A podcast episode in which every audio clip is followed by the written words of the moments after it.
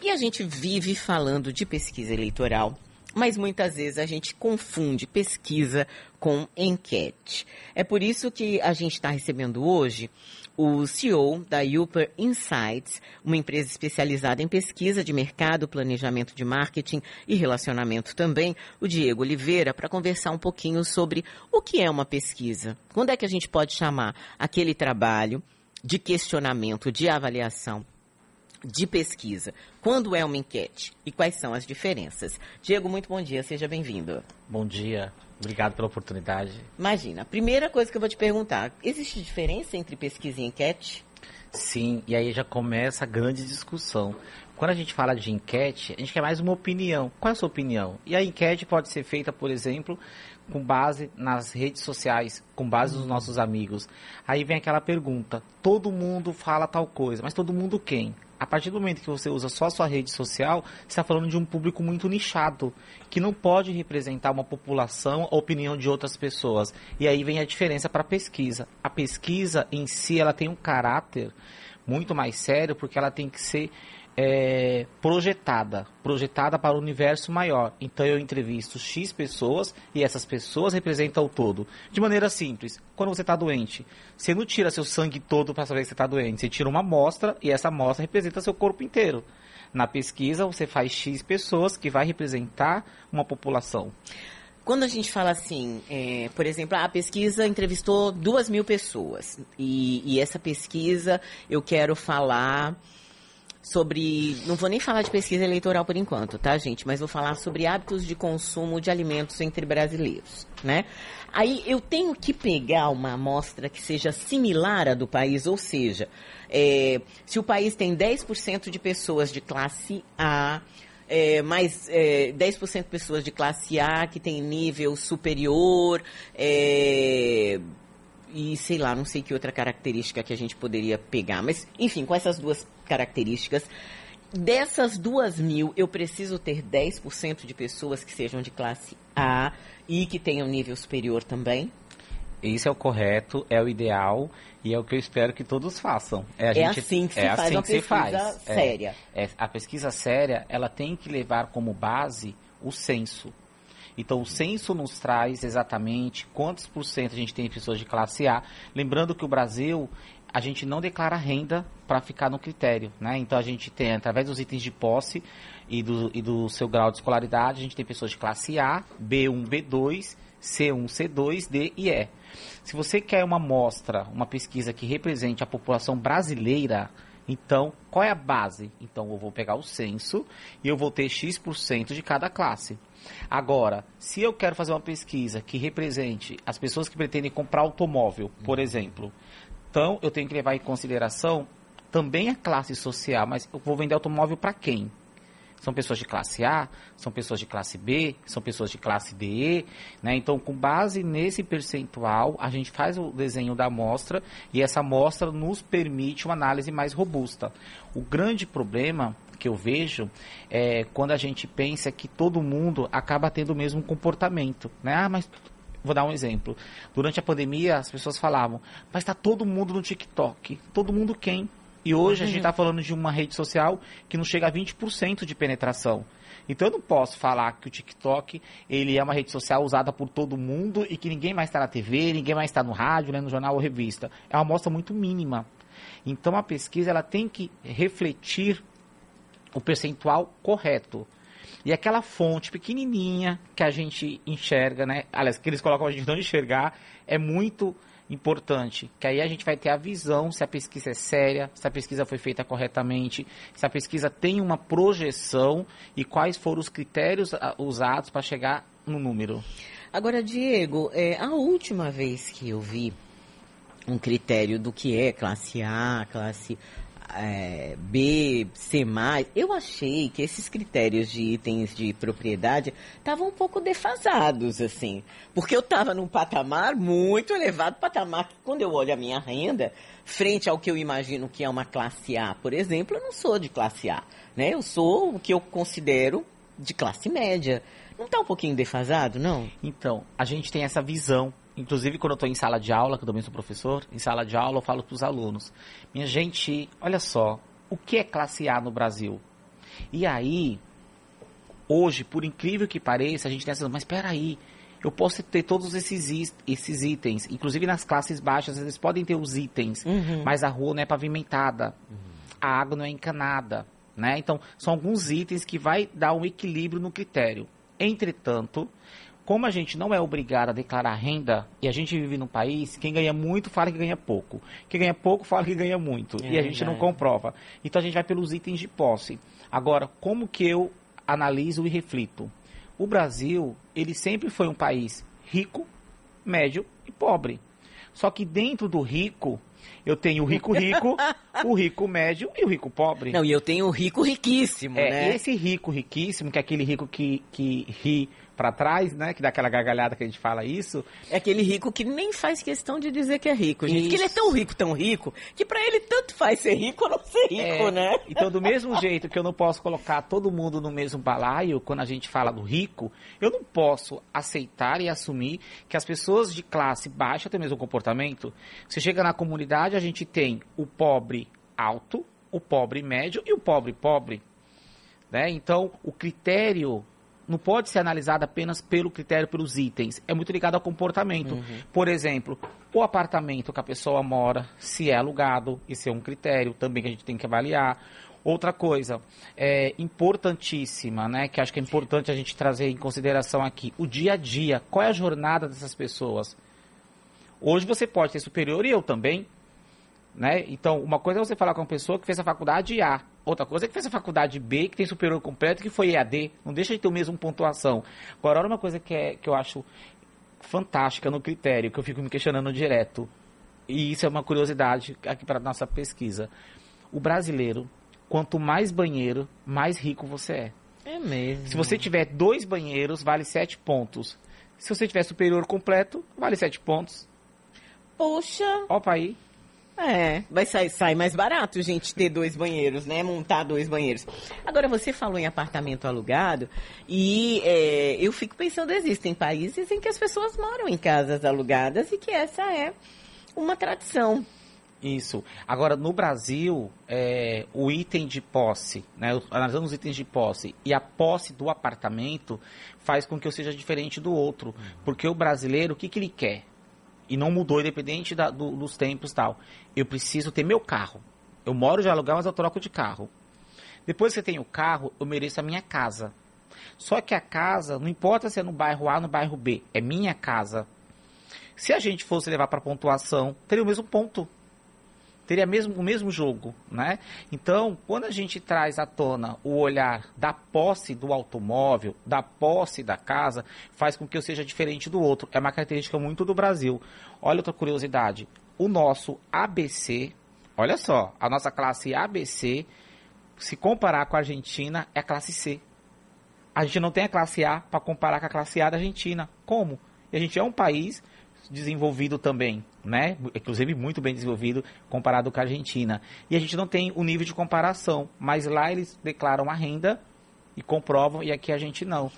Inclusive, uma coisa que, que me surpreendeu muito, falando de hábitos comportamentais, é, quando eu vim para cá, eu, eu, trabalhava numa outra empresa é, que tinha uma cabeça de rede, né?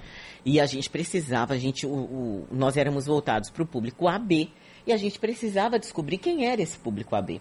E aí eu fui descobrir que o público AB de São Paulo era diferente do público, o comportamento do público AB de São Paulo que ele consumia, que era aquilo que eu conhecia, era muito diferente do público AB é, de Salvador, o que o público AB de Salvador consome.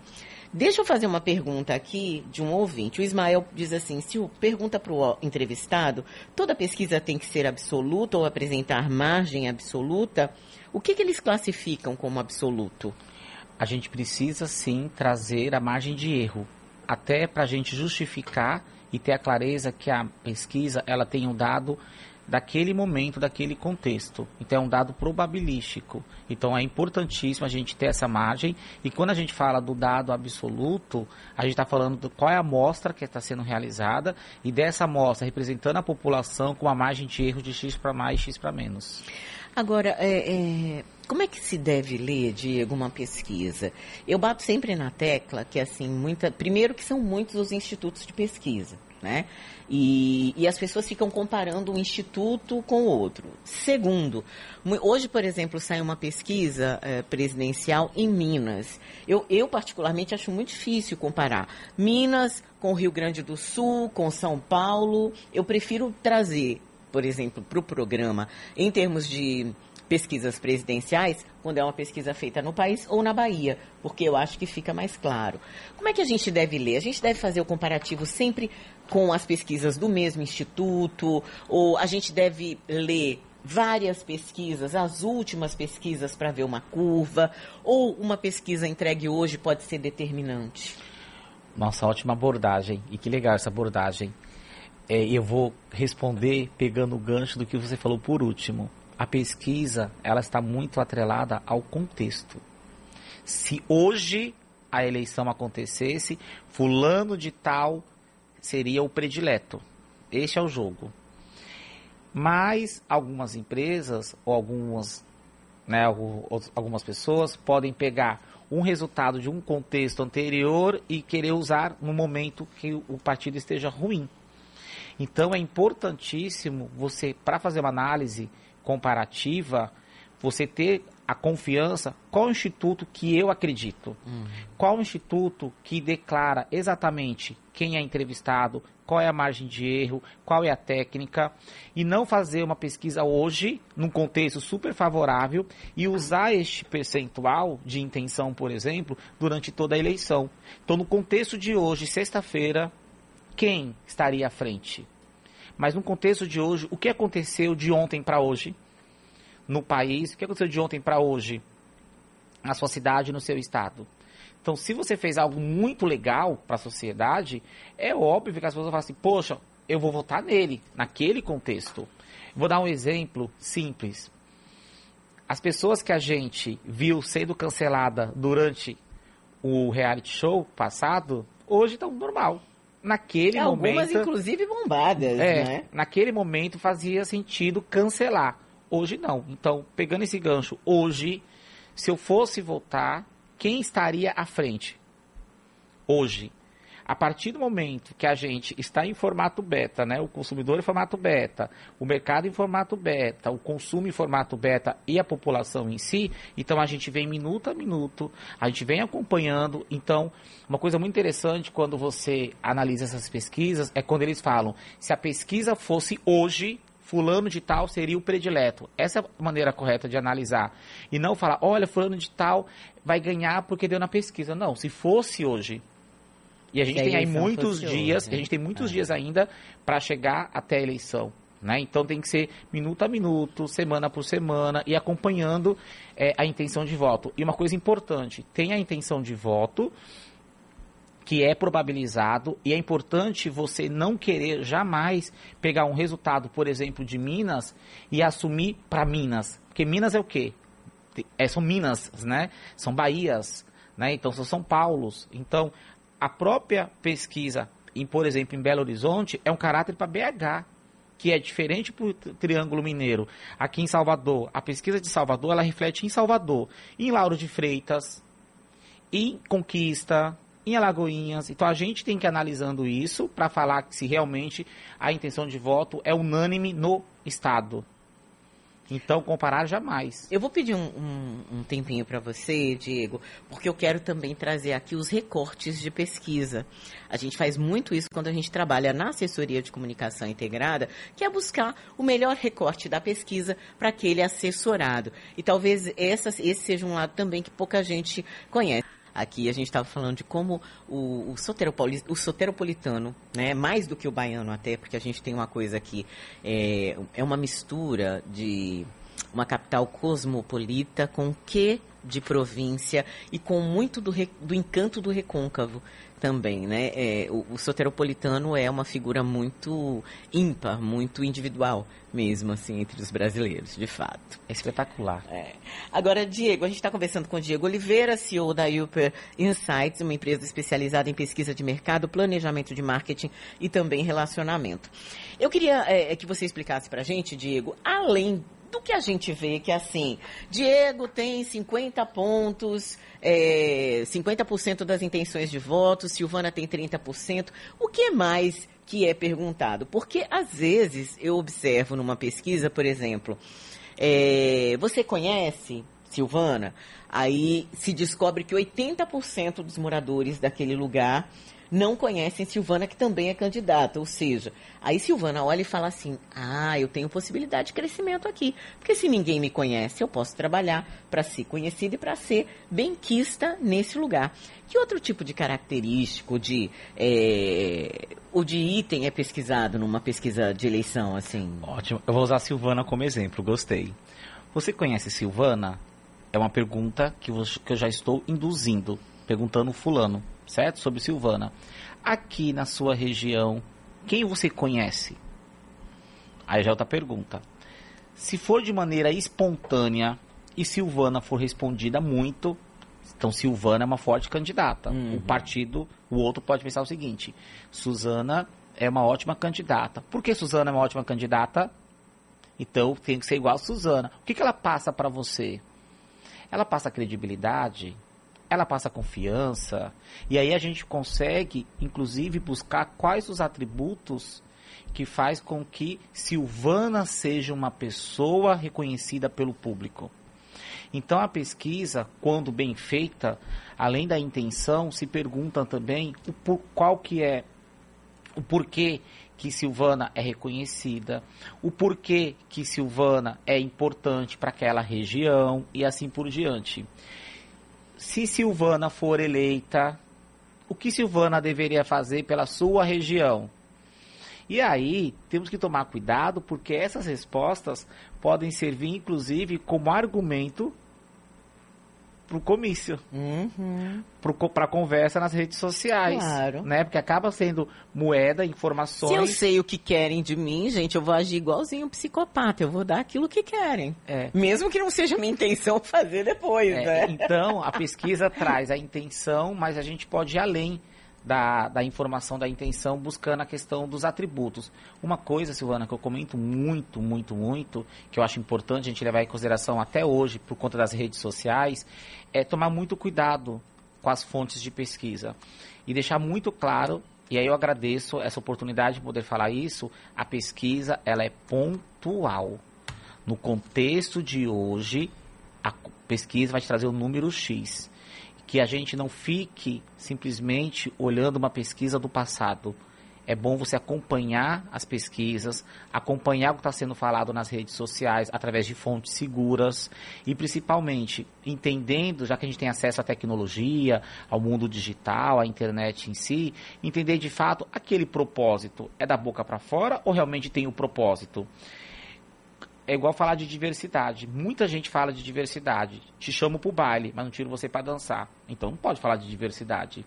Então é bom a gente avaliar, sim, além da, da pesquisa, como que essas pessoas estão se comportando, como que ela se comportava antes e agora. Aí você vai ter a clareza do voto e fazer uma pesquisa quanti e qualitativa também. E uma outra coisa que aí vale pra gente, né, para cada um de nós como eleitor. Vale votar em quem tá na frente? Porque brasileiro tem uma coisa que é difícil de eu entender, né? De dizer assim, ah, eu só voto em quem ganha. Então, eu prefiro o candidato, eu prefiro Silvana, mas como Diego tá na frente, não me interessa. Se Diego tem outros valores, eu vou votar nele, porque pelo menos eu não jogo meu voto fora. Não, tá erradíssimo. E a gente tem que pensar que é um Brasil Brasis e a gente tem que votar em quem a gente realmente quer e que a gente realmente acredita. E essa história, vou voltar para quem está na frente, é ilusão. Isso pode ser usado como argumento para fazer outras pessoas votarem em Silvana e não em mim. Né, se a gente fosse pensar nessa lógica. É. Mas não, o voto, pense, nós vivemos num país de mais de 210 milhões de pessoas, né? Espero que esse ano a gente tenha um, um índice alto de pessoas votando tal. Então é importante você ter o seu voto, que é secreto, de maneira correta dentro dos seus valores. Pronto, gente, conversamos aqui sobre eleições, pesquisa, enquete e tentamos entender um pouquinho melhor, né, o que são essas pesquisas que toda semana a gente tem e vamos ter outras aí ao longo desse período eleitoral com o Diego Oliveira, Diego que é CEO da Upper Insights. É, empresa especializada em pesquisa de mercado, planejamento de marketing e relacionamento. Muito obrigada, viu, Diego, pelas explicações. Um bom dia para você. Bom dia, obrigado pela oportunidade. E a dica é votem certo.